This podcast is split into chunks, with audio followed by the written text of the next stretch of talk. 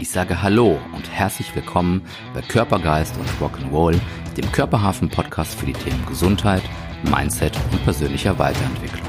Mein Name ist Dennis Gülden und ich freue mich sehr, dass ihr bei der heutigen Episode dabei seid.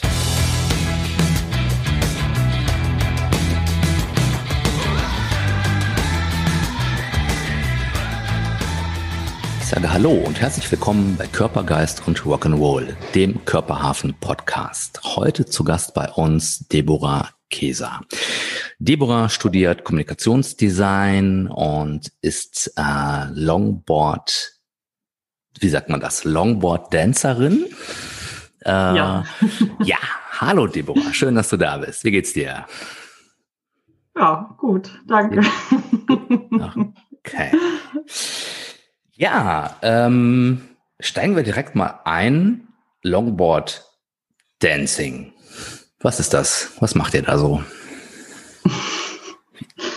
ähm, ja, ich, äh, ich nenne das immer äh, Trick Longboarding. Darunter können sich die meisten nämlich so ein bisschen mehr vorstellen.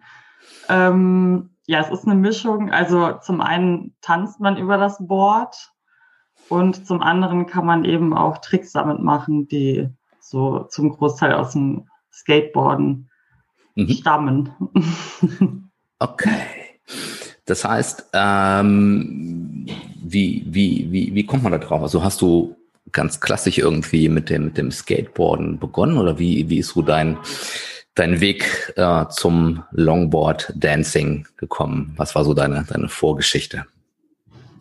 Mm, also Skateboarden hat mich schon immer fasziniert. Ich hatte aber immer zu viel Schiss dafür. Hatte auch ähm, keine Freunde, an die ich mich da irgendwie halten konnte. Mhm. Ich bin dann mit 21 darauf gekommen, als mein damaliger Freund sich ein Longboard gekauft hat. Und ähm, genau, habe das dann einfach mal ausprobiert, habe gedacht, oh cool, funktioniert ja ganz gut. Ähm, habe mir dann auch ein eigenes gekauft und sein bester Freund wiederum, der äh, hat mich dann ans Longboard Dancing gebracht, weil wir also der kam vom Skateboarden und äh, ja, war da so ein bisschen affin für und hat mir dann eben YouTube-Tutorials gezeigt und dann haben wir einfach mal angefangen, das auszuprobieren mhm. und ja, dann hat eigentlich auch nicht geklappt. mehr aufgehört. okay. ja. Ähm, wie, ähm, also über die Freunde sozusagen bist du, bist du dazu gekommen und mhm. Ähm, du machst das ja jetzt schon, ja, eigentlich professionell, kann man sagen, oder? Also nicht, dass es quasi dein, dein Hauptjob ist oder da, dass du da, davon lebst, glaube ich, aber trotzdem bist du ja da sehr aktiv, nimmst an irgendwelchen Wettbewerben, an irgendwelchen Contests teil und bist auch da sehr erfolgreich. Ähm, wie war da der Weg? Also vom ersten Longboard sozusagen bis dahin, wo du jetzt, ähm, wo du jetzt stehst mit dem Thema? Ähm ja, das ist eine gute Frage. ähm, man muss dazu sagen, dass als ich angefangen habe, dass es da ähm, wenig Frauen gab, die das gemacht haben. Mhm. Das heißt, ich hatte schon auch ein, ich war so ein bisschen herausstechend auch. Zum Beispiel der erste Contest, an dem ich teilgenommen habe, der war 2011 in Berlin. Da war ich die einzige Frau, die teilgenommen hat. Mhm. Und klar, das war auch so ein Punkt, der mich natürlich auch immer gepusht und motiviert dann irgendwie auch hat. Und mit der Zeit haben halt auch immer mehr Frauen damit angefangen, was halt mega schön ist. Und ähm, jetzt habe ich den Faden verloren. Das macht nichts. Genau, also ich hatte auch eine, diesen Freund eben und auch meine ähm, sehr enge Freundin Melanie, mit der ich eben viel geskatet bin. Und wir sind dann zusammen auch immer zu diesen Events gefahren. Also mhm. Ähm, 2011 noch nicht, aber so ab 2012 fing das dann an, dass die Szene halt auch so ein bisschen gewachsen ist und eben auch mehr Frauen dazu kamen und ähm, man auch sich langsam angefangen hat, so zu vernetzen. Also in Holland zum Beispiel gibt es eine große Szene und dann, man kannte dann langsam die Leute, man hat sich immer wieder gesehen und das war natürlich auch immer so eine Motivation, äh, zu den Events zu fahren, also mhm. diese Community auch einfach ähm, ähm, zu leben. Und dann bin ich 2013, ähm, also seit 2013 wurde ich dann gesponsert. Das ist natürlich auch nochmal eine Motivation, da dran zu bleiben. also hatte meinen ersten Board-Sponsor sozusagen und äh, ja, so hat das eigentlich dann nie aufgehört. Ne? Also mhm. diese jährlichen Events, das, die sind halt immer irgendwie schön und man hat auch immer Bock, da hinzufahren und gleichzeitig sind die auch eine Motivation, irgendwie seine Skills nochmal zu erweitern und nochmal so ein bisschen äh, Gas zu geben, ne? damit man da irgendwie auch gut abschneidet. Und ja, das war eigentlich so der, der Werdegang, kann man der jetzt Weg. grob mhm. sagen. Ja, genau. Okay. Okay, wenn du jetzt sagst, du hast so 2009 begonnen ungefähr oder so erstmal erstmalig so ein bisschen da reingeschnuppert und dann 2013 wirst du schon gesponsert. Das heißt, dann hast du in dieser Zeit ja auch schon richtig, richtig Gas gegeben und ähm, das macht man ja auch nicht mal so nebenbei. Das heißt, ne, viele denken vielleicht jetzt, ne, fahren die so ein bisschen auf so einem Longboard rum und äh, machen da ein paar, irgendein paar Tricks. Das heißt, es ist ja schon auch, auch richtig Arbeiten und, und richtig Training, wenn auch mit viel Leidenschaft und Spaß, ne, wie man so in den Videos mhm. auch sieht. Aber trotzdem wird es ja auch so sein, dass ähm, ich habe auch so ein bisschen in der Recherche geschaut, dass du teilweise ein, zwei Jahre, wenn ich das richtig gelesen habe, brauchst, um manche dieser Tricks richtig gut oder dieser Teilabschnitte von so einer Choreografie oder so richtig, richtig gut aus, äh, wie sagt man, aufs Brett zu bringen. ähm, ist das richtig? Also das ist ja einfach auch richtig Arbeit. Ja, also das auf jeden Fall. Ähm, ich, also auch am Anfang, wir sind halt auch, keine Ahnung, bestimmt viermal die Woche irgendwie üben gegangen und natürlich äh, das sieht zwar super leichtfüßig aus und einfach, aber es ist halt auch total schwer, es so einfach aussehen zu lassen. Mhm. Und äh, man muss da auch einfach dranbleiben. Ne? Also wie du schon sagtest, da gibt's Tricks irgendwie, da brauchst du dann irgendwie ein Jahr oder zwei Jahre, je nachdem welcher das ist, bis du den irgendwie auch vom Gefühl her richtig verstanden hast. Also dass du wirklich sagen kannst, okay, ich kann den jetzt. Ne? Mhm. Also ich lande den quasi oder stehe diesen Trick oder diese Bewegung immer, wenn ich das halt möchte. Ne? Und das ist halt, äh, ja, es sind teilweise auch so Feinheiten. Ne? Also manchmal liegt es dann am Oberkörper oder was auch immer, ne? Und auf einmal hast du so einen Klickmoment, aber du brauchst da halt schon auch echt Geduld, ne? Also das ist halt nicht getan, wenn du jetzt zwei Wochen lang den Trick übst, dann mhm. darfst du nicht erwarten, dass du den dann irgendwie ähm, stehen wirst. Okay. Das heißt, dann gehen wahrscheinlich auch viele ähm, Menschen, die damit anfangen, so auf dem Weg verloren, wenn sie merken, oh, das klappt nicht sofort oder das, äh, da brauche ich einfach ein bisschen mehr Zeit und Motivation, dann hören wahrscheinlich viele auch wieder, wieder auf.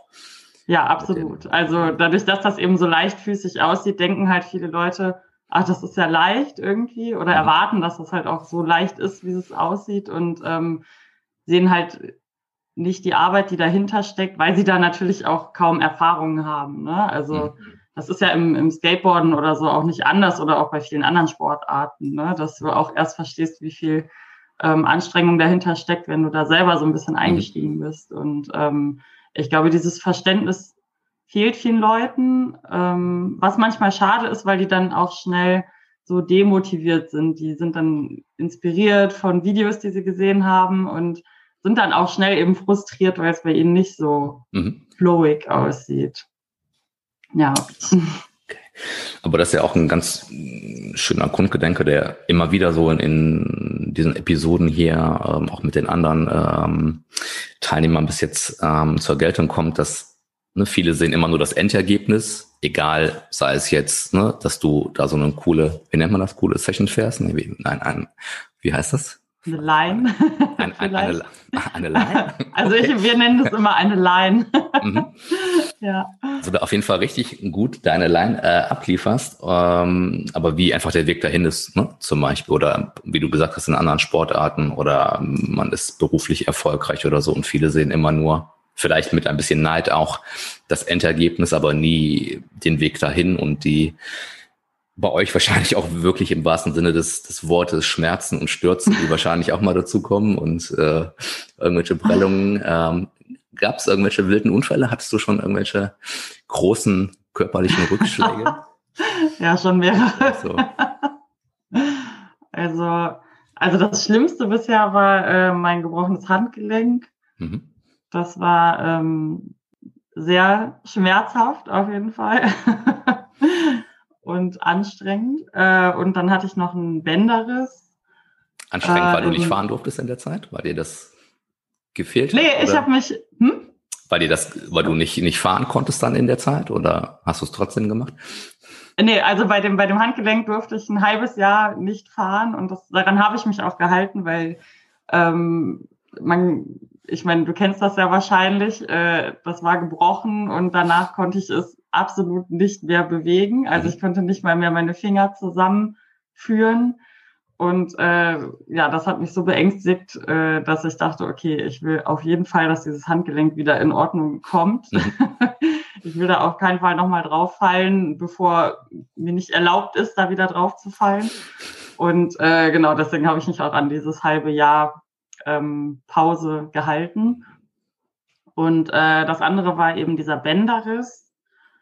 Äh, da bin ich, hatte ich, glaube ich, zwei Monate Pause und habe dann dummerweise auch so eine echt blöde Schonhaltung eingenommen, äh, so dass ich irgendwann, also der Bänderriss war im rechten Fuß und durch diese Schonhaltung war dann mein linker Fuß irgendwann taub. Äh, ich konnte den also nicht mehr bewegen und dann gab es einen Verdacht auf Bandscheibenvorfall, was zum Glück nicht der Fall war und das Gefühl im Fuß kam auch nach drei Wochen wieder. Ähm, ja, also diese zwei Sachen waren so die schwerwiegendsten Vorfälle bis jetzt. Aber ja, wie du schon sagtest, ne, man fällt halt ständig hin. Also mhm. viele Leute haben ja auch Angst irgendwie, wenn sie anfangen damit, dass sie hinfallen. Und ich sage immer, das ist eigentlich ganz gut, wenn man das erste Mal hinfällt, weil man dann auch einfach merkt, dass es nicht so schlimm ist. Also mhm. in den seltensten Fällen, also wenn ich jetzt überlege, wie oft ich mich schon hingelegt habe, da bin ich, glaube ich, mit zwei Verletzungen oder schwerwiegenderen Verletzungen ja, gut davon gekommen. Ne? also. Aber ihr seid ja da auch, ihr fahrt ja nicht mit, mit, mit Helm und mit Schützern oder so. Ne? Also ihr seid ja da quasi in normalen Klamotten unterwegs und äh, ohne, ohne Schutzausrüstung. Oder wenn du neue Tricks äh, einstudierst, übst, ähm, ziehst du dir einen Helm an oder hast du irgendwelche Handgelenkschoner oder so? Oder ähm, ist das generell, äh, macht ihr das nicht? Ähm, also ich hatte, nachdem ich das Handgelenk gebrochen hatte, habe ich bestimmt ein Jahr lang Handgelenkschoner getragen. Ähm, die Schützer generell jetzt an den Armen, zum, äh, an den Beinen zum Beispiel, die behindern halt auch ein bisschen die Steps, die man auf dem Board machen will. Also diese mhm. Knieschoner, die sind auch eher störend oder könnten dann sogar eher Ursache so sein. für den nächsten Sturz. Ähm, einen Helm trage ich, wenn ich zum Beispiel mit dem Skateboard, also manchmal fahre ich auch in den Skatepark und übe ein bisschen mit dem Skateboard, mhm. äh, wo ich mich zwar auch sicher fühle, aber eben nicht so 100% sicher wie mit dem Longboard. Da trage ich zum Beispiel dann auch einen Helm und äh, Handgelenkschoner. Wenn ich jetzt so für mich skaten gehe, trage ich keine Schutzausrüstung. Mhm. Ähm, ich finde aber, das muss jeder für sich selbst entscheiden. Es gibt Leute, die sich damit deutlich wohler fühlen und sich dann eben auch mehr zutrauen, wenn sie Schoner tragen. Und mhm. deswegen ähm, ist das natürlich absolut sinnvoll, ähm, ja, Schoner anzuziehen. Aber wie gesagt, ich finde sie eher behindernd in vielen Hinsichten, mhm. jetzt bei dem, was ich mache, als dass sie mir da viel bringen würden. Wobei natürlich ein Helm, also da lässt sich natürlich auch diskutieren. Ähm, ja, der ist auf jeden Fall sinnvoll. Der ist nicht unsinnvoll manchmal. Das war jetzt eine fiese Frage, ja. Da okay, ja. in der Regel sieht man dich ohne Helm, manchmal ja. auch mit. Im Skatepark findest du mich mit Helm, aber ja, nicht immer. Okay, Haken dran, haben wir das Sicherheitsthema durch ähm, okay, und wenn du jetzt sagst, manchmal bist du dann auch im, im, im Skatepark oder mit dem normalen Skateboard unterwegs, machst du das für dich als Ausgleich oder ist das für dich auch, um, weiß nicht, gewisse Sachen zu üben, wieder ein bisschen mehr in die Technik zu kommen oder ist das nur Spaß oder ist das irgendwie auch Vorbereitung ähm, oder hilft es dir beim, beim Longboard Dancing auch, dass, dass ähm, du quasi im normalen, mit dem normalen Skateboard unterwegs bist und ähm, also ich denke, dass die alle diese Rollsportarten sich gegenseitig begünstigen auf jeden mhm. Fall. Also ähm, ich denke, dass ich jetzt zum Beispiel viel bessere Grundvoraussetzungen zum Skateboarden habe, als wenn ich meine Vorerfahrung nicht hätte und umgekehrt eben auch. Ne? Also alle Leute, die jetzt aus dem Skateboarden kommen, denen fällt das mit dem Longboard natürlich auch wesentlich leichter. Ähm, ein Skateboard hat halt andere Eigenschaften als ein Longboard. Es ist leichter, es reagiert schneller. Das hat eben, je nachdem, was du machst, Vor- und Nachteile. Ähm, ich finde es eine gute Ergänzung zu dem, was ich sonst mache. Und manchmal ist es auch schön, um einfach nochmal so eine neue, ja, so ein paar neue Inspirationen zu sammeln oder ja, manchmal steckt man ja auch so ein bisschen fest, ne? Also dann komme ich im Longboarden irgendwie nicht weiter oder habe gerade irgendwie keine Lust, an dem und dem Trick weiterzuarbeiten. Und mhm. dann ist das irgendwie auch mal eine schöne, eine schöne Alternative, wo man trotzdem irgendwie seiner Leidenschaft nachgeht und äh, Freude hat, aber eben ähm, andere Sachen üben kann. Mhm. Ja. Das heißt, es gibt schon manchmal auch den Punkt, wo du sagst, okay, habe ich jetzt einfach keinen Bock, das zu machen? Gibt es diese Tage, wo du sagst, nee, heute steige ich nicht aufs Board, beziehungsweise nicht aufs Longboard, sondern äh, schnapp mir das Skateboard oder irgendwas anderes und äh, power mich da aus? Ähm, ja, die gibt es auf jeden Fall. Also es gibt auch Tage, an denen klappt es einfach wesentlich besser als an anderen Tagen.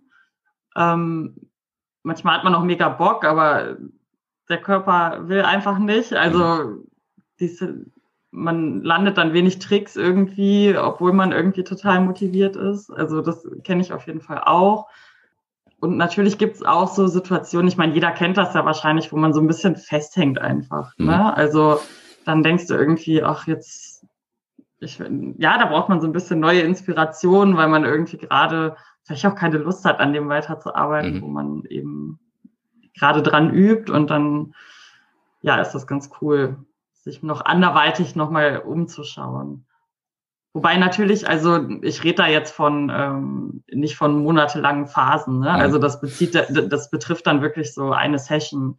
Kann auch sein, dass du am nächsten Tag wieder ultra motiviert bist oder du hast dann auf einmal einen Einfall, was du irgendwie üben möchtest, ähm, musst dann mal in eine andere Richtung denken oder mhm. so. Ähm, ja. Wenn, wenn du so an, an diesen Tricks arbeitest, ähm, wie viel ist da so ähm, körperlicher äh, Input und wie viel ist so Mindset, wie viel ist Einstellung, wie viel ist Visualisierung? Arbeitest du mit, mit solchen Sachen?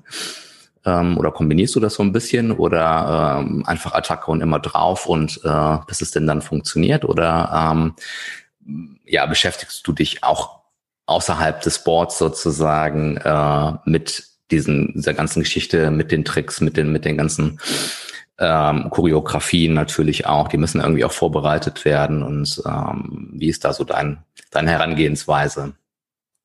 Hm, was genau meinst du jetzt mit Visualisierung? Das, das stellst du dir, bevor du aufs Board gehst, stellst du dir vor, wie du das machst. Ähm, überlegst du dir, okay, ich mache jetzt, ich muss, weiß ich nicht, an dem und dem Punkt jetzt die und die Bewegung machen oder gehst du das im Kopf vorher durch? Ähm, triggerst du dich so ein bisschen auf die Situation ein? Ähm, ja, also man hat natürlich Tricks, bei denen, also es gibt bestimmte Trickkombinationen, die man halt gut aneinander hängen kann. Mhm. Also du landest ja zum Beispiel nicht, du landest ja auch manchmal Switch, das heißt ähm, mit dem anderen Fuß vorne und dann musst du ja da auch schön aus dieser Situation wieder rauskommen oder weitermachen. Ne? Also und so gibt es halt äh, bestimmte Tricks, die eben aus anderen aus, oder aus verschiedenen Standpositionen starten. Und so hat man natürlich schon im Kopf, okay, an den Trick habe, kann ich jetzt Trick eins, zwei oder drei dranhängen, ne? Oder, oder irgendwie eine Dance-Kombi. Und ich gucke schon oder ich übe natürlich auch viel aus diesen Dancing-Schritten in die Tricks flüssig überzugehen. Ähm, und da ist das halt auch wichtig, dass man sich vorher Gedanken macht, okay, was könnte ich wenn ich so und so lande oder wenn ich so und so stehe, was könnte ich dann im Anschluss daran machen, so dass es halt auch schön aussieht, ne? Und flüssig und ähm, ja, dass so ein Flow halt irgendwie da mhm. ist, ja.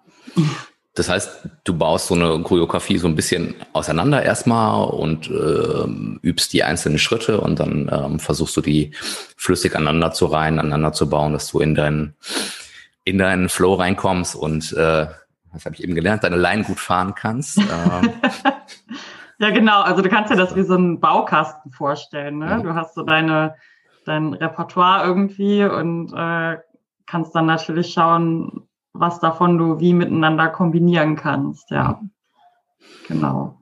Okay.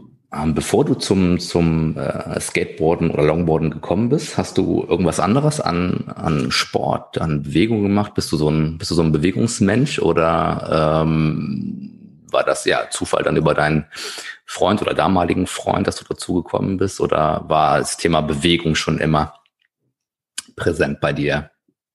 Wenn auch nicht immer auf Rollen, aber es geht. Ich würde sagen, ich bin da sehr durchschnittlich gewesen. Also ich habe in meiner Jugend sehr gerne Basketball gespielt ähm, und ich habe fünf Jahre lang Röhnradturnen gemacht. Röhnradturnen, okay. Hast du eine Vorstellung, was das ist? Ja, das kenne ich. Okay, gut. Und äh, bin auch irgendwie so hobbymäßig joggen gegangen. Mhm. Ich glaube, weshalb das Skaten so interessant für mich war, war, dass ich diesen Lifestyle irgendwie auch immer toll fand. Ne? Mhm. Und der geht natürlich damit einher. Also, weiß ich, ich fand Skateboarder immer cool irgendwie und dieses so draußen rumhängen und ja, diese ganze. Die Hose auf halb acht und so. Hm? Die Hose auf halb acht und so. nee, aber so ein bisschen dieser Lifestyle, wie gesagt, der damit mhm. einhergeht. Ne? Und dass man das eben auch so für sich machen kann, finde ich halt schön. Und du mhm. brauchst nicht viele Voraussetzungen. Also du brauchst das Board und irgendwie trockenen Boden. Und ähm, das ist halt so simpel irgendwie auch. Mhm. Ne? Und gleichzeitig auch, du kannst von A nach B fahren und das geht damit alles so ein bisschen einher. Also ich war jetzt nie so die totale Sportskanone. Ich war jetzt auch nicht unsportlich. Ähm, das Longboarden hat aber auf jeden Fall mich nochmal um einiges sportlicher gemacht, als ich das vorher war. Ja. Mhm. Okay. Und machst du, ähm, also außer die, das, das reine Fahren selber und das Beüben der Tricks, also machst du irgendwas, um dich da fit zu halten? Weil ich denke schon, dass ich meine, das, das machst du ja nicht 20 Minuten, eine halbe Stunde, ne? wenn, wenn ihr da trainiert und so eine neue ähm, Session einübt. Das ist ja auch echt anstrengend, ne? gerade wenn viele Sachen immer wieder wiederholt werden müssten, dann klappt es nicht, dann macht man es wieder und wieder. Mhm. Machst du da äh, Sachen zum, zum Ausgleich für dich oder begleitend, dass du ein Ausdauertraining machst oder irgendwas, um noch mehr Gleichgewicht zu schulen? Oder findet das alles wirklich am, an und mit und auf dem Board statt? Mm, also das meiste findet an und mit und auf dem Board statt. Mhm ähm, so eine Session, also wenn man jetzt, wenn wir jetzt Sommer haben und äh, haben eine Skate-Session und du hast auch nicht viel vor, dann ist das in der Regel auch so, dass du den kompletten Tag irgendwie damit verbringst mhm. oder mehrere Stunden. Ähm, das heißt, wenn du irgendwie jetzt nicht mehr, es gibt schon natürlich so Momente, wo man sagt, boah, ich kann jetzt einfach nicht mehr und dann mhm. setzt man sich hin und eine Stunde später hat man dann doch wieder Bock. Ne? Deswegen sind die Sessions eigentlich ähm, Training genug, würde ich sagen. Mhm. Wobei ich äh, versuche momentan, aber das klappt auch nur so semi-gut, äh, mich ein bisschen mehr mit Yoga auseinanderzusetzen, ähm, weil ich einfach merke, dass äh, das einmal die Balance auch zusätzlich schult und ja, dass das für die für die Sehnen und alles halt auch einfach gut ist. Ne? Also und äh, klar, meine Beine sind halt super trainiert, mein Oberkörper so eher nicht. Und äh, da finde ich Yoga irgendwie einen ganz schönen Ausgleich zu. Mhm. Ja. Aber wie gesagt, ich bin da jetzt noch nicht so ganz tief drin. Also, wenn es gut läuft, dann mache ich es einmal die Woche. Yoga auf dem Longboard, ja. okay. Kannst du. Ach so, ja, nee, nicht auf dem Longboard, dann zu Hause. auf die Matte. Dafür müsste ich, glaube ich, erstmal wieder zehn Jahre Yoga machen, um das mhm. dann auf dem Longboard machen zu können. Ja, hast du den nächsten, äh, nächsten Hype schon entwickelt. Ja. Okay, und ähm, jetzt äh, bist du ja äh, nicht nur auf Instagram sehr erfolgreich mit deinen 13 oder fast 14.000 Followern. Das heißt, da ja schon so eine, ja, so eine Berühmtheit in, in, in der Szene, sondern du hast ja auch äh, ähm, wo habe ich es mir aufgeschrieben? Wie hieß der? So You Can Longboard Dance Wettbewerb, war das richtig? Ja. Genau. Da hast du den sensationellen ersten Platz geholt, 2016 und danach auch nochmal, glaube ich, den zweiten Platz. den richtig? dritten. Oder den ja. dritten. Ähm, was ist das für ein, ähm, für, ein, für ein Wettbewerb und wie läuft sowas ab? Ähm, ja, das ist der, also mit einer der größten Dance-Contests, die es weltweit gibt. Äh, der findet in Eindhoven statt und da ist immer sehr internationales Publikum. Also es gibt zum Beispiel auch sehr große Dancing-Szenen in Südkorea oder in Brasilien und äh, das ist tatsächlich so ein Wettbewerb, wo dann eben auch die Leute aus solchen ähm, Regionen halt hierher reisen, also mhm. nach Eindhoven. also sehr, sehr, sehr weit. Und äh, genau, deswegen ist das immer so ein, ja, so ein Aushängeschild, ne, wenn man den einmal gewonnen hat. Mhm. Ich habe den tatsächlich auch 2014 gewonnen und äh, 2015 hatte ich auch den dritten Platz. Mhm. 2018 habe ich nicht mitgemacht wegen dem Bänderriss und 2019 mhm. war ich zu schlecht. Was ist denn da, da passiert? Ähm, ja, also das ich erzähle das jetzt mal auch mit, äh, um auch deine vorherige Frage zu beantworten. Mhm. Also das läuft so, äh, dass du zwei, nee, anderthalb Minuten Zeit hast, ähm, dein Bestes zu geben und zu zeigen. Äh, da gibt es dann verschiedene Runden, also es gibt dann eine Art Vorauswahl und dann kommst du eben immer weiter. Mhm. Und bei der ersten Runde fährst du mit einer anderen Person gleichzeitig. Das ist quasi diese Vorauswahl, weil da fahren dann immer so viele Leute mit, dass man nicht dass nicht jede Person einzeln für sich mhm. fahren könnte. Mhm. Wie viele Teilnehmer gibt es da so bei so einem großen Wettbewerb? Ähm. Mm, also bei den Frauen sind so im Durchschnitt bei den gesponserten Frauen, das ist dann nochmal separiert in gesponsert und nicht gesponsert, ähm, sind so um die 50 Frauen, würde ich okay. sagen.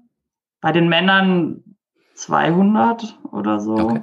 Das heißt, das wird, das wird getrennt bewertet. Genau, das wird getrennt. Mhm. Okay. In Frauen, in Männer, in ähm, Junior sozusagen mhm. und eben auch noch in gesponsert und nicht gesponsert. Okay. Und ähm, genau, dann hast du diese anderthalb Minuten Zeit und dann kommst du hoffentlich weiter. Und danach hast du halt immer für dich die ganze Fläche. Also da kannst du dir dann auch Songs zum Beispiel aussuchen mhm. und musst dann, hast dann auch zwei Minuten Zeit und musst dann eben dein Bestes ähm, abliefern. Mhm. Und klar, je, wenn das eben gut klappt, dann kann man da gewinnen. ähm, 2019 zum Beispiel, also ich habe immer noch das Problem, dass ich unglaublich nervös bin bei solchen Contests. Und 2019 hatte ich halt das totale Blackout. Also da habe ich mir, ich überlege mir dann auch vorher, was ich mache, also wie ich die zwei Minuten fülle mhm. und habe dann so meine Taktik, dass ich zum Beispiel in der ersten Runde wirklich nur ja, Tricks mache, die ich, wo ich mir sicher bin, dass ich die stehe.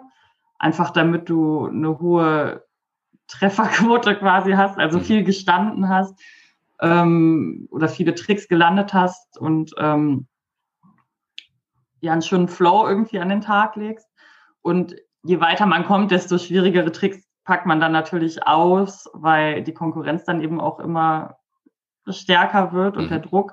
Und 2019 hatte ich eben einen, schon in den ersten zehn Sekunden, glaube ich, einen Trick nicht gestanden, den ich eigentlich auf meiner, den stehe ich auf jeden Fall Liste hatte. Mhm. Und äh, genau, das hat mich dann so irritiert, dass ich ein totales Blackout hatte und äh, ja, dann eben nicht mehr weitergekommen bin. Ja. Okay. Wie gehst du mit sowas um für dich? Also mit so einer, ja, nennen wir es mal Niederlage oder mit einer äh, ne, du hast gesagt, eigentlich hast du gesagt, das wäre zumindest für dich ne, die erste Runde locker weiter und dann ähm, kommt es halt mal zu so einer Situation und dann äh, sieht die Welt anders aus. Wie, wie gehst du mit sowas um? Bist du dann erstmal sehr deprimiert und raus oder bist du sehr schnell auch wieder motiviert und äh, sagst jetzt Attacke und beim nächsten Mal wird's wieder besser? Hm, ja, da habe ich, glaube ich, auch einen sehr starken Prozess durchgemacht. Ähm, 2019 zum Beispiel war es so, dass ich schon sehr deprimiert war. Ich habe mich über mich selber geärgert. Ähm, musste erstmal raus, habe mich eine Viertelstunde auf die Wiese gesetzt. Und dann war es aber auch wieder gut. Also mhm. dann habe ich gedacht, hey, sie ist positiv, du kannst jetzt den Tag genießen, du hast nicht mehr diese Anspannung hin, im Nacken mhm. irgendwie, du kannst dir alle Läufe angucken von den anderen Leuten, dich inspirieren lassen, hast mehr Zeit zum Quatschen und bist nicht so darauf fokussiert, die ganze Zeit irgendwie zu üben. Ähm, als ich angefangen habe, auf so Contests zu fahren, da war meine Frustrationsgrenze schon sehr niedrig auch. Ne? Also da fiel es mir schon sehr schwer, damit umzugehen mit so einer Niederlage oder auch wenn man der Meinung war, man wurde zum Beispiel falsch bewertet. Okay. Das gibt's ja auch. Da gibt, es gibt ja auch irgendwie keine so richtigen Regeln. Und äh, ja, das war schon so ein Prozess, den ich auf jeden Fall im Laufe der Zeit gelernt habe, dass es auch am Ende, ähm, ich meine, dann hast du halt irgendwie nicht gewonnen oder bist nicht auf dem Podium gelandet, ähm, aber es ist es nicht wert, ähm, den ganzen Tag dann so ins Negative zu mhm. ziehen. Mhm. Also, aber das musste ich persönlich auch erstmal lernen, ja. Und seit diesen Situationen, also Arbeitest du für dich daran? Hast du für dich Taktiken entwickelt, auch gegen dieses ähm, Nervössein, was du eben angesprochen hast vor, vor diesen Wettkämpfen, wo du ja ein alter, ja, alter Hase bist schon ne, mittlerweile und äh, auch wenn du noch nicht alt bist, ne? Wie alt? Wie, 31, 32? Wie alt? 32. 32 jetzt. Das heißt, du machst das ja schon ewig und, und bist da ja, äh, ja, ein alter Hase, eine alte Häsin in der, in der, in der Szene.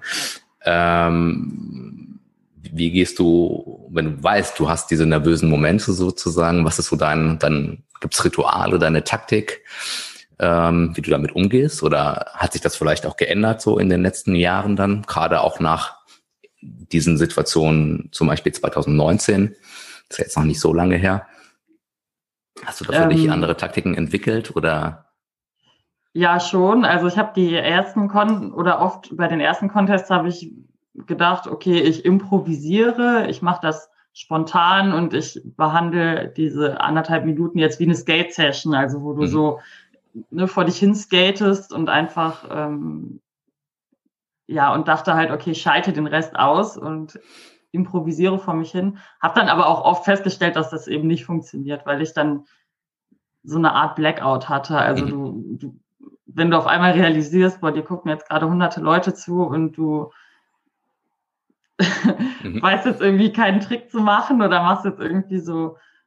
Ja, manchmal bin ich da auch enttäuscht gewesen, weil ich bestimmte Tricks nicht gemacht habe, die ich aber im Vorhinein geübt habe, extra dafür. Okay. Ne? Und dann die Nervosität, die lässt mich das dann eben vergessen, ähm, welche Tricks ich eigentlich machen wollte. Und äh, so bin ich zu der Taktik gekommen, dass ich mir eben die ähm, die Tricks oder auch Dancing Steps, ne, ist ja, also ich ich sehe das alles immer als Tricks, ne? Mhm. also auch das Dancing, äh, dass ich mir da jetzt im Vorhinein immer eine Choreografie überlege und dann wirklich auch so zwei Wochen vorher anfange, das zu üben, wirklich alles am Stück, also anderthalb oder zwei Minuten am Stück dann zu mhm. fahren und mir zu überlegen, okay, wie komme ich da durch und welchen Trick mache ich nach welchem und welchen Trick möchte ich eigentlich gerne zeigen und welchen Trick hebe ich mir für die nächste Runde auf und so und versuche da so ein bisschen konzeptioneller auch dran zu gehen, mhm. weil das mir persönlich so eine Sicherheit gibt, ähm, in dem Moment eben nicht wieder so ein Blackout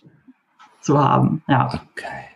Und diese, diese ähm, Tricks innerhalb dieser 90 Sekunden, anderthalb Minuten, die sind Gibt es da Vorgaben? Das heißt, dass da bestimmte Elemente enthalten sein müssen? Oder könnt ihr euch als Teilnehmer diese Zeit komplett vollpacken, so wie ihr wollt, mit, mit euren eigenen Tricks oder mit, mit äh, Kombinationen, wie auch immer? Oder sind da gewisse Sachen wie, weiß ich nicht, bei einem Eiskunstlauf oder so, wo gewisse Elemente äh, vorkommen müssen? Ähm, ja, müssen auf jeden Fall nicht. Also im mhm. Grunde kannst du das vollpacken, wie du möchtest. Es gibt aber Bewertungskriterien, nach denen eben die Jury auch entscheidet. Mhm. Ne? Und da soll zum Beispiel, wenn du jetzt nur Tricks machst und kein Dancing, dann ist das zum Beispiel ein Abzug. Also es ist schon sinnvoll, immer zu gucken, dass man ein ausgewogenes Verhältnis hat zwischen eben Tricks, also jetzt wie die zum Beispiel, wie ich am Anfang gesagt hatte, so aus dem Skateboarden kommen, mhm. ne? Ähm, so, die, so Tricks und äh, Dancing Steps, da solltest du halt darauf achten, dass du ein ausgewogenes Verhältnis hast. Auf der anderen Seite, wenn du jetzt nur Dancing machst und keinen, anderen, keinen einzigen Trick, mhm. ne, dann ist es auch eine Art Punktabzug. Und ähm, es wird auch bewertet, wie viele Tricks du gestanden hast und auch wie sauber du die gestanden hast. Okay. Ne? Also wenn du da jetzt so total wackelig irgendwie unterwegs bist, die Sachen sind aber technisch einwandfrei, dann kann das trotzdem irgendwie Punkt abzugeben. Mhm. Ähm, ja, deswegen versuche ich immer auch ein ausgewogenes Verhältnis zwischen den Dingen zu haben, wo ich wirklich sicher und irgendwie schön das Ganze vorführen kann und eben auch ähm, Dinge, wo dann die Technik so im Vordergrund steht. Ne? Die sind dann, die sehen dann vielleicht nicht so smooth aus, aber dafür sind sie eben schwer. Okay. Und ihr fahrt mit, mit Musik immer? Also es gibt immer Musikbegleitung sozusagen oder ähm, ist das auch? Genau. Also bei den Contests schon. Mhm. Ähm, es gibt auch Leute, die nur auf Musik fahren. Ähm, habe ich persönlich nie gemacht, weil ich es immer so schön finde, mich auch zu unterhalten. Also wenn ich jetzt zum Beispiel mit meinem Freund skate, dass man irgendwie sich mal so Sachen zurufen kann und mhm. so. Ich finde das dann irritierend, wenn die andere Person, also wenn man dann so abgeschottet ist. Äh, wenn ich alleine fahre zum Beispiel, dann höre ich auch Musik. Mhm. Weil die natürlich auch einen gewissen, ähm, ja, wie soll ich das sagen? Das, ja, man tanzt dann so ein bisschen auch auf den Takt, ne? Mhm automatisch. Das ist irgendwie ganz cool auch. Ja. Okay. Was, was war dein letztes äh, äh, Wettkampflied sozusagen? Was, äh, zu welcher Musik hast du getanzt auf dem Longboard? weißt du das noch? ja, warte, da muss ich kurz überlegen. Ähm, Ganz tief graben hier. Wie hieß das denn? Oh, ich glaube, ich komme da nicht mehr drauf. Das war irgendwie so ein Lied, das ich bei Spotify gefunden hatte und ähm, das so ein bisschen so 80er Jahre mäßig klang. Egal. War, ja, wenn es dir nochmal einfällt, dann. genau, haus einfach raus zwischendurch. ja. Und ähm, dann ist es so, bei jedem Wettkampf äh, gibt es immer wieder auch ein, auch ein ja, neues Lied wahrscheinlich, weil die Elemente sich ändern. Oder hast du so drei, vier, fünf äh, äh, Standard-Musikstücke, äh, die, die du geil findest, die dir gut tun, auf die du dann immer so fährst? Oder ist das immer wieder unterschiedlich und du baust auch zum Beispiel nach der entsprechenden Musik dann deine, deine Choreografie auf? Oder umgekehrt, du suchst nach der Choreo quasi deine Musik aus? Oder wie läuft das? Oder ist das einfach, weiß ich nicht, das Lied finde ich geil und ähm, jetzt gucken wir, dass wir das irgendwie mit, mit diesem Song gut, gut kombinieren können? Ähm, ja, also bei mir ist es so, dass ich meine Choreografie nicht nach der Musik richte. Es gibt Leute, die das machen. Ähm, ich gucke, also für mich das Kriterium ist immer, dass der Beat passt. Also dass es, dass der nicht zu schnell und nicht zu langsam ist. Mhm. Du hast ja beim Dancing auch immer so ein, oder ich, ich versuche da mal auch ein starkes Carving reinzubringen, also dass das Board auch so ähm, ja, carved, also Kurven fährt, ne, mhm. während ich darüber äh, dance, weil das äh, natürlich nochmal viel dynamischer aussieht, als wenn du jetzt nur gerade ausfährst. Mhm. Und äh, der Beat ist immer perfekt, wenn der zur Geschwindigkeit deines Carvings auch passt. Ne? Dann ist das irgendwie schön, sich so in die Musik fallen zu lassen. Also mhm. dann fällt mir das auf jeden Fall leicht.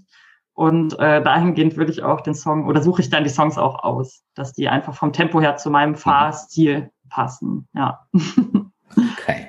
Das heißt auch hier wieder, das ist nicht einfach ne, nur mal draufgestellt und jetzt äh, gucken wir mal, was die Spotify-Liste so hergibt, sondern auch da schaut ihr oder in dem Fall du schon, dass es, dass es da irgendwie passt und dass es sich gut anfühlt, wahrscheinlich auch für dich und dann Genau, du hast natürlich auch, je nachdem, welche Musik du hörst, ja, fährst du ja auch anders. Also manchmal mhm. richtet sich ja auch das Fahren nach der Musik. Mhm. Manchmal kann die Musik auch pushen, wenn die zum Beispiel schneller ist. Wenn ich jetzt so für mich fahre mit Kopfhörern, dann äh, ist das ist das auch cool, ne? Oder wenn du so ein bisschen was Rockigeres hörst, dann dann habe ich auch manchmal mehr Bock, irgendwie einfach irgendwelche Tricks zu üben. Ne? Ja. Das kann dann irgendwie auch dahingehend pushen. Bei so einem Wettkampf jetzt zum Beispiel würde ich aber die Musik nach meinem Fahrstil mhm wählen und dann eben auch so ein bisschen bewusster.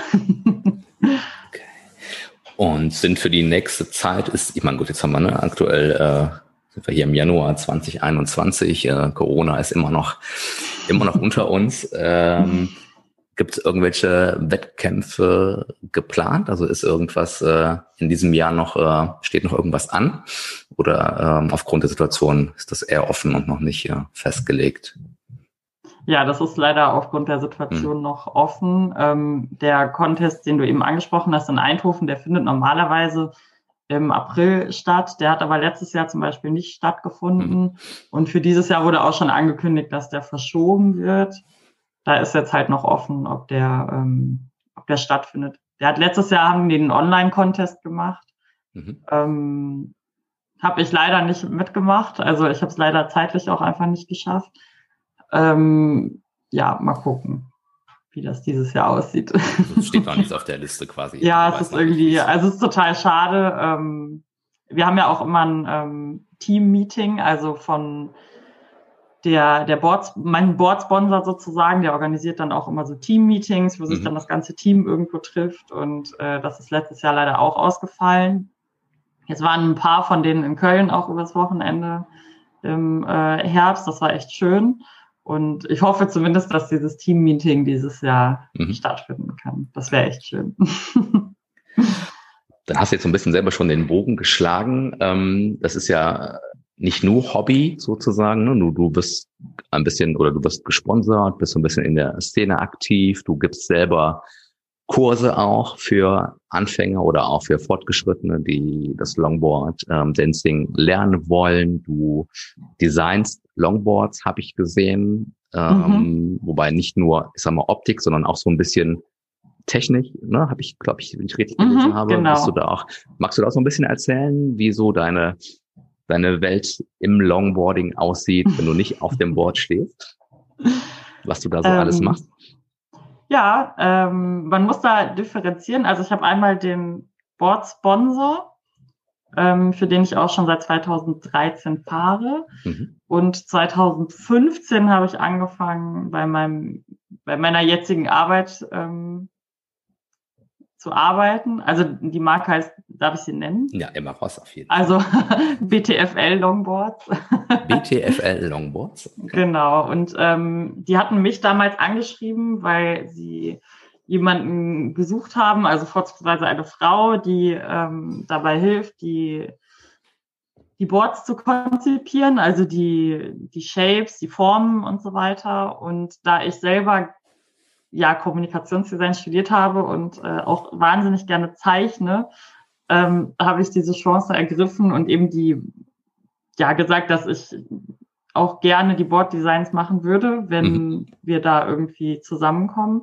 Und genau, dem haben die dann glücklicherweise zugestimmt und deswegen arbeite ich da jetzt seit 2015 und bin da eben für das Produktmanagement, sage ich immer, äh, zuständig. Also alles, was das Board betrifft, ähm, welche Rollengröße, welche Achsbreite, ja, das Boarddesign, den Vertrieb mhm. mache ich und ähm, eigentlich alles, was so grafisch anfällt, also auch Produktfotos, Kataloge, ähm, Social Media, ja, alles, was so, was nach außen kommuniziert wird, auch, mhm. was so, ja. Und das ist, ähm, wie kann man sich vorstellen? Wie groß ist da so eine, so eine, so eine Company, so ein, in dem Fall BTFL Longboards? Ähm, ja, die Leute denken immer, wir wären irgendwie eine riesige Firma. Äh, tatsächlich sind wir nur sechs Leute. äh, deswegen habe ich auch so einen großen Aufgabenbereich. ähm, ja, das kann man sich vor, also das ist ähm, ja schon, ich sitze schon viel vor dem Rechner und im Büro, mhm. ähm, fühle mich da aber sehr wohl, habe sehr nette Kollegen, ähm, komme super mit allen klar irgendwie, ist auch eine sehr, ist auch sehr unhierarchisch, also mhm. ja. Äh, ich habe auch, ich kann auch viel mitbestimmen und ähm, genau, im Grunde kannst du dir das vorstellen wie so ein Agenturjob oder so. Ne? Mhm. Also ich fahre dann schon ins Büro und sitze dann da acht Stunden, mache das aber auch in Teilzeit. Also ähm, 20 Stunden die Woche und den Rest meiner Zeit verbringe ich eben mit Skaten oder jetzt neuerdings damit auch die Kurse zu geben. Das versuche ich mir so als eigenes Standbein aufzubauen. Mhm. Ähm, genau, und eben mein Studium auch noch so nebenbei zu Ende zu bringen. Fertig zu kriegen, genau. Und deswegen arbeite ich in Teilzeit und mhm. äh, mir persönlich gefällt das super gut, weil ich äh, einen sehr abwechslungsreichen Alltag habe und äh, mir so auch irgendwie nie langweilig wird. Also mhm. das ist ähm, schon schön. Und seid ihr auch von, äh, wie fast alle, äh, irgendwie von, von Corona irgendwie betroffen? Also habt ihr das gemerkt irgendwie so im, im Berufsalltag oder äh, habt ihr mehr oder weniger Aufträge, mehr oder weniger zu tun oder war das, hat das euch nicht so, äh, nicht so getroffen? was jetzt nee, tatsächlich war das äh, das verkaufstechnisch äh, beste Jahr mhm. bisher, seit ich dort arbeite weil äh, der Longboard-Markt einfach extrem geboomt hat letztes mhm. Jahr, weil die Leute auch alle eben zu Hause geblieben sind. Ne? Und viele Leute eben angefangen haben, sich ein Hobby zu suchen mhm. oder mal was Neues auszuprobieren. Und deswegen haben viele damit angefangen, Longboard zu fahren. Mhm.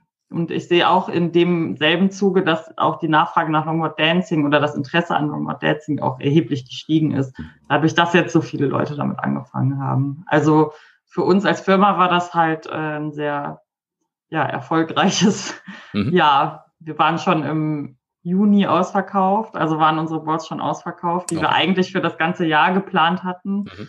Und äh, das ging eben auch vielen anderen Firmen so. Und ich mache ja auch den Vertrieb. Das heißt, ich fahre einmal im Jahr durch Deutschland die ganzen Skate-Shops an und zeige denen unsere neuen mhm. Produkte. Und äh, ja, da war ich in dem Zuge auch immer herzlich willkommen und gern gesehen, weil ich dann neue Boards äh, anbringe. Also die Rückmeldung war insgesamt sehr positiv, mhm. auch bei allen Händlern, die eben irgendwie mit Longboards zu tun haben. Okay.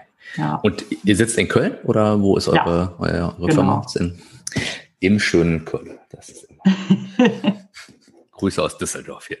Ja. Machen wir das mal. Zurück. Ähm, okay, und ähm, du ähm, setzt dich, oder was man so in den Interviews, das, was ich so in, in der Vorrecherche so ein bisschen rausgehört oder gelesen habe, sehr für Frauen Themen auch ein oder Frauen in Zusammenhang mit, mit dem Thema Skateboarding oder Longboarding. Habe ich das richtig rausgelesen? Ist das so ein bisschen dein, dein Thema auch? Ähm, oder wurde das jetzt irgendwie falsch dargestellt?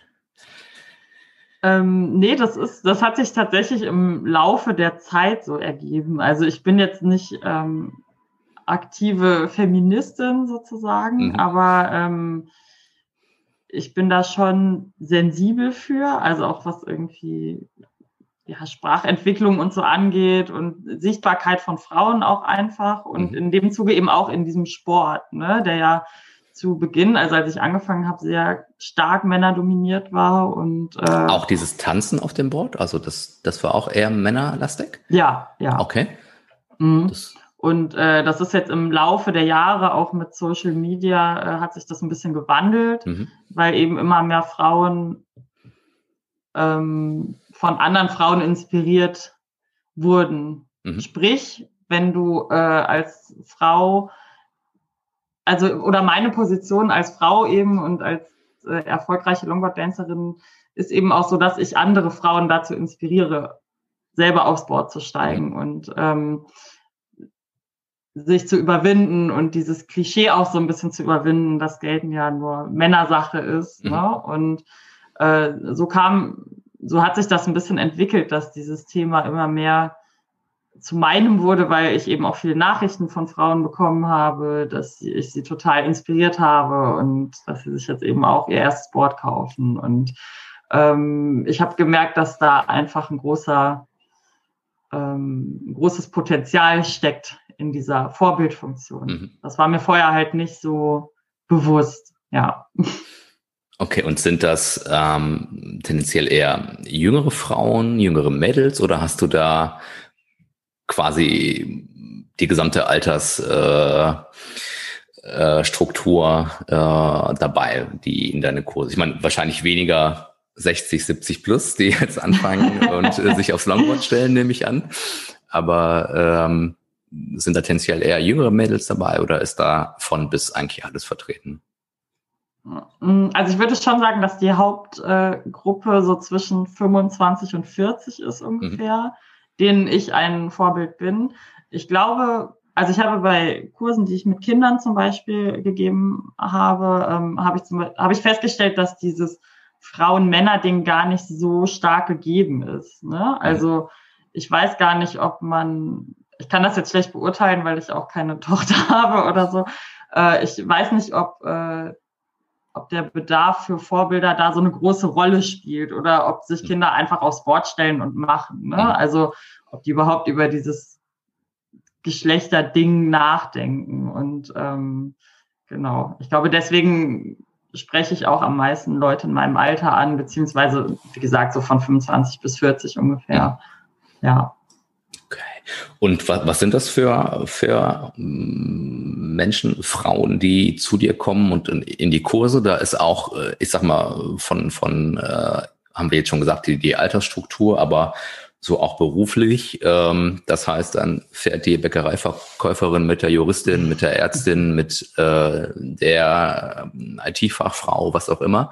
Ähm, also da ist auch szeneübergreifend sozusagen alles dabei. Einfach Menschen, die, die Bock haben, äh, Longboard zu fahren, dieses ja, absolut, ja. Freiheitsgefühl vielleicht zu bekommen oder auch das Longboard Dancing einfach. Das ist, da kannst du nicht sagen, das geht mehr äh, mehr Künstler, mehr äh, Mode- und Werbeleute, denen man das vielleicht tendenziell eher klischeehalber zurechnen würde, als jetzt dem, weiß ich nicht, dem, der Anwältin und der Herzchirurgin, wenn wir bei den Frauen bleiben, die da auf so einem Longboard unterwegs sind. Das heißt, da ist auch alles, alles dabei. Nee, da ist tatsächlich ja. äh, alles dabei. Also das kennt da keine Grenzen. Die haben natürlich ähm, natürlich hat jede Person auch irgendwie eigene Herangehensweisen. Mhm. Es gibt Leute, die halt sehr viel ängstlicher sind als andere. Ähm, das kann man jetzt nicht auf Berufe irgendwie zurückführen, aber ähm, du hast natürlich verschiedene ja, Arten, wie die mit ihrer Angst umgehen. Ne? Mhm. Also manche Frauen sind da total angstfrei und andere, die sind äh, auch einfach glücklich, wenn sie das Board anschieben und sicher irgendwie da drauf stehen mhm. und irgendwie ein paar Meter gerollt sind. Ne? Also für die ist der, der Erfolg dann quasi ähm, schon da und andere wollen dann halt mehr oder stellen höhere Anforderungen an sich mhm. selber. Ähm, ja, das wäre noch so ein Kriterium, wonach Wenn man jetzt so ein unterscheiden kann in Anführungszeichen normales Talent hat und man hat noch nie vorher auf so einem, auf so einem Board gestanden wie lange kannst du sagen, braucht man im Schnitt, bis man da einigermaßen, also jetzt nicht darauf tanzt, aber einigermaßen sicher unterwegs ist und da ein bisschen am Rhein cruisen kann und eine gute Zeit haben kann, ohne zu viel Angst? Ja, ach, das ist eigentlich das Gleiche, wie ich ja auch vorher, vorhin mit dem Longboard Dancing gesagt habe. Ähm, je mehr du übst, desto sicherer wirst du. Ne? Mhm. Also es ist natürlich am Anfang eine große Überwindung und man hat Angst vor jeder Kante oder vor jedem Stöckchen, das auf dem Boden liegt, ne? weil man da potenziell dran hängen bleiben könnte. Ähm, ja, je mehr Arbeit du da reinsteckst. Also einmal gibt's natürlich ähm, Leute, die schneller lernen als andere. Und äh, ja, dann ist eben auch die Frage, wie viel Zeit steckst du da rein. Ne? Wenn du dich ja. einmal die Woche jetzt eine Stunde aufs Longboard stellst, dann wird das auf jeden Fall deutlich länger dauern, bis du dich da halbwegs sicher fühlst, als wenn du, weiß ich nicht, jeden zweiten Tag irgendwie mal zum Bäcker damit fährst mhm. oder so. Ne? Okay. Also es war bei mir auch so. Ich habe auf Parkplätzen angefangen zu üben. Mhm. Äh, wichtig finde ich am Anfang, dass man auf jeden Fall bremsen können sollte, auch sicher bremsen. Bietet sich äh, Und zwar nicht vom Bord springen, äh, sondern wirklich die Fußbremse lernen. Mhm. Ähm, das ist halt einfach Arbeit. Ähm, wo man auch geduldig sein muss, wie eben auch mit allen Tricks und mhm. so weiter. Und ich habe auf Parkplätzen viel geübt oder in Parks, also da, wo jetzt keine Autos sind. Mhm. Und ja, irgendwann habe ich mich dann zum ersten Mal eben auch in den Straßenverkehr gewagt. Ne? Also, dass man mal den Bürgersteig ein paar Meter runterrollt oder so. Und klar, je öfter du das machst, desto besser fühlst du dich dann auch mhm. dabei. Ja. Dann so ein bisschen kommen wir langsam zum Ende. Ähm, du hast auch eine, war das was, eine Werbekampagne, diese 8x4? Ja. Kampagne gemacht. Kannst du da noch ein bisschen was äh, erzählen? was hat es ja. damit auf sich? ähm, genau, also 8x4 hat mich quasi gescoutet mhm. für diese Kampagne. Was ist 8x4? Also was ist das? War, ähm Das ist eine Deo-Marke. Diese Deo-Marke. Mhm. Genau. Ähm, ich kenne die noch von früher, weil ich es auch früher benutzt habe. Und mhm. äh, die wollte, wollten ihrer Marke ein neues Gesicht geben, beziehungsweise die mal ein bisschen ähm, ja, erneuern oder aktualisieren und haben sich dafür eben eine ziemlich coole Kampagne ausgedacht, mhm. wo äh, es drei verschiedene Werbespots zu gab. Und genau, einen davon durfte ich belegen.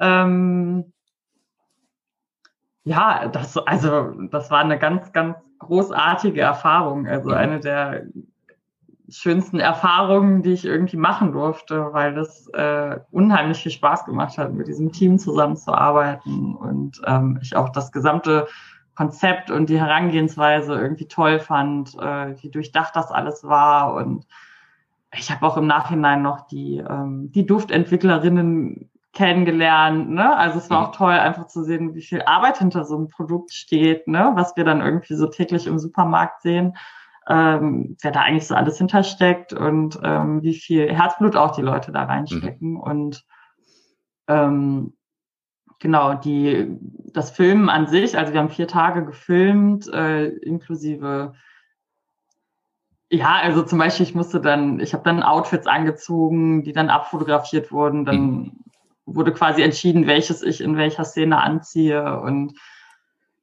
ja, das war so, das war eine ganz witzige Erfahrung, weil ich sowas auch vorher noch nie gemacht habe. Mhm. Ne? Also dieses ganze, ja, ne, sonst ziehe ich halt irgendwas an irgendwie, aber dann wirklich mal so gestylt zu werden und dann da auch diese vor diesem riesigen Team zu fahren. Mhm. Es war natürlich auch viel, ein großes Kamerateam und zu sehen, wie sowas organisiert ist und so, das war für mich, weil ich mich ja auch selber viel mit Werbung beschäftige, äh, durch meinen Job ähm, war das irgendwie toll, mal diesen Einblick mhm. zu haben. Und äh, es waren witzigerweise, also ich bin eine Person, ich schwitze sehr viel. Und an den Tagen, als wir gefilmt haben, waren es 38 Grad. Äh, wir haben um halb acht morgens am Kunstmuseum in Bonn angefangen mhm. und äh, boah, der Schweiß lief mir nach zehn Minuten den Rücken runter, so ungefähr. Das war halt auch ähm, lustig, weil die. Ähm, Passend zum Produkt. ja, tatsächlich. ja, ich musste ständig irgendwie getrocknet werden, weil ich auch einfach, wie gesagt, viel schwitze. Und das war schon, also da kamen einige lustige Situationen mhm. zustande, auch eben dadurch, dass es eine Werbung für Deo war, ja. Und wo konnte man das sehen oder kann man das sehen? Ist das, war das eine Fernsehwerbung oder wo ist das? Ähm Genau, das war eine ähm, Fernsehkampagne 2019. Die wurde 2020 nochmal neu ähm, aufgelegt quasi. Mhm. Äh, da lag dann das Produkt ein bisschen mehr im Vordergrund. Ähm, das, was, also die erste Werbekampagne, da ging es eben um meine Story, also dass ich ähm, bei einem, bei einer Longboard, bei einem Longboard-Brand arbeite, was eben Boards mit der Hauptzielgruppe Mädels und mhm. Frauen mhm. eben, äh, dass ich da arbeite und selber eben auch, auch da sehr aktiv bin. Äh, da stand mehr so meine Story eben im Vordergrund. Ähm, außer der Werbekampagne im Fernsehen gab es außerdem Plakate, mhm. äh, die in ganz Deutschland hingen. das war auch witzig. Einmal bin ich in Hamburg ausgestiegen aus der S-Bahn und stand dann vor mir selber vor in selber? drei Meter großer Ausführung. Mhm. ja, so. Was denkt man so dann in so einem Moment? ja. ja, du weißt dann nicht, also es ist schon auch ein witziges Gefühl, ne, wenn man sich selber überall sieht. Mhm. Ähm, genau, es gab diese Kampagne und eben so ja, kleinere Sachen, zum Beispiel in Drogeriemärkten, dass man, dass ich da, da gab es dann Aufsteller, wo ich drauf war oder so Kassentrenner. Mhm. Ähm, genau. Und die Werbung kann man sich jetzt bei YouTube noch angucken. Also die läuft aktuell nicht mehr im Fernsehen, mhm. ähm, aber die kann man sich bei YouTube anschauen. Selbstverständlich. Werden wir natürlich nachher alles auch in die Show Notes packen. ähm, ja. Hast du irgendwas zum Ende? Irgendwas, was du noch gerne loswerden möchtest? Ähm, wo finden wir dich, wenn jetzt hier Zuhörer oder ja, die, die unsere Zuhörer sind, die ein bisschen mehr über dich erfahren wollen? Was sind so gute Einfallstore? Wo kann man dich finden? Homepage, Instagram, Mach genau, also Werbung man findet mich, äh, wie du schon sagtest, ja bei Instagram unter Deborah Käser mit Unterstrich dazwischen. Packen wir alles in die Shownotes nachher, ja? Und ähm, genau, ich habe jetzt meine eigene Homepage im letzten Herbst auf die Beine gestellt. Mhm. Ähm, die lautet longboarddancing.de. Äh, über diese Homepage möchte ich einmal ja über mich selber ein bisschen informieren, ähm, weil die Szene in Deutschland halt auch noch nicht so groß ist und ich mhm. glaube, dass äh, viele Frauen das cool finden, ähm, jemanden in Deutschland zu haben, die so ein bisschen greifbarer ist. Äh, außerdem biete ich eben Kurse im Raum Köln über diese Homepage an und Dürfen denn auch genau. Jungs, Jungs und Männer zu dir in die Kurse kommen? Ja, klar, auf jeden Fall. Also, ist das Kinder und Frauen vorbehalten? Nee, nee, nee, nee, nee, mhm. auf keinen Fall. Also die Kurse sind gemischt. Mhm. Ähm, äh, ja, das mit den Frauen habe ich jetzt nur gesagt, weil eben mit dieser Vorbildfunktion mhm. äh, das irgendwie immer auch eine große Rolle spielt. Äh, bei Männern, glaube ich, weiß ich gar nicht, wie sehr ich da Vorbild bin, aber da ist das, glaube ich, nicht ganz so vordergründig. Äh, klar, also ich gebe Kurse für alle. Mhm. Und ähm, genau, da gibt es auch eine kleine Beratung so zum Thema Deck, also oder Board, worauf muss ich achten, mhm. wenn ich mir ein Board dafür kaufen möchte. Das ist ja auch immer eine wichtige Frage. Ähm, was gibt's für Komponenten irgendwie und inwiefern können die praktisch sein fürs Longboard Dancing, denn es gibt ja auch im Longboarden verschiedene Bereiche, also du kannst ja auch Downhill skaten oder Slalom skaten und ebenso ist jedes Board halt auch ja dafür konzipiert, ne? Und da kann mhm. man bei Dancern auch irgendwie viel richtig und falsch machen. Ähm, genau, das ist die Homepage und da freue ich mich natürlich über jeden und jede, die da mal vorbeischaut. Äh, genau. Man kann mir auch gerne mal E-Mails schreiben, falls es irgendwie noch Fragen gibt oder falls was unklar ist zum Thema, äh, welches Board irgendwie kann ich mir kaufen. Mhm. Und ich plane auch in Zukunft da noch so Tutorien hochzuladen. Also ähm, wo ich irgendwie Tricks erkläre, Anfängertricks, ne, um so ein bisschen den Einstieg auch äh, mhm. zu erleichtern, wenn man zum Beispiel nicht weiß, okay, womit kann ich eigentlich anfangen oder womit hast du angefangen? Und äh, genau, das ist jetzt aufgrund des schlechten Wetters noch nicht mhm. zustande gekommen.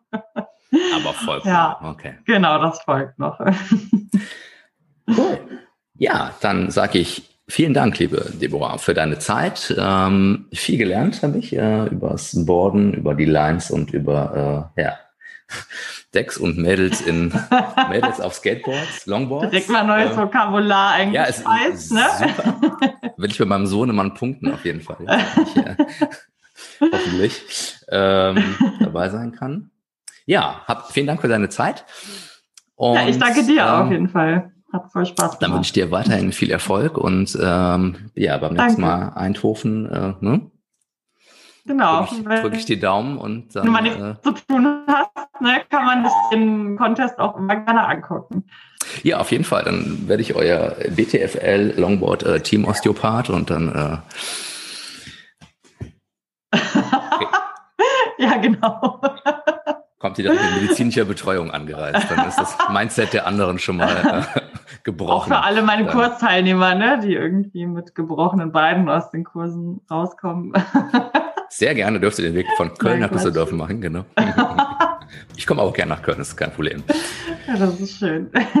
Trinken wir ein paar leckere Kölsch und dann äh, kriegen wir das. Ja, können wir gerne machen. Bist immer herzlich willkommen. Das machen wir. Gut, dann hab eine gute Zeit, eine schöne Woche und ja, weiterhin viel Spaß und Erfolg. Dankeschön, das wünsche ich dir auch. Tschüss.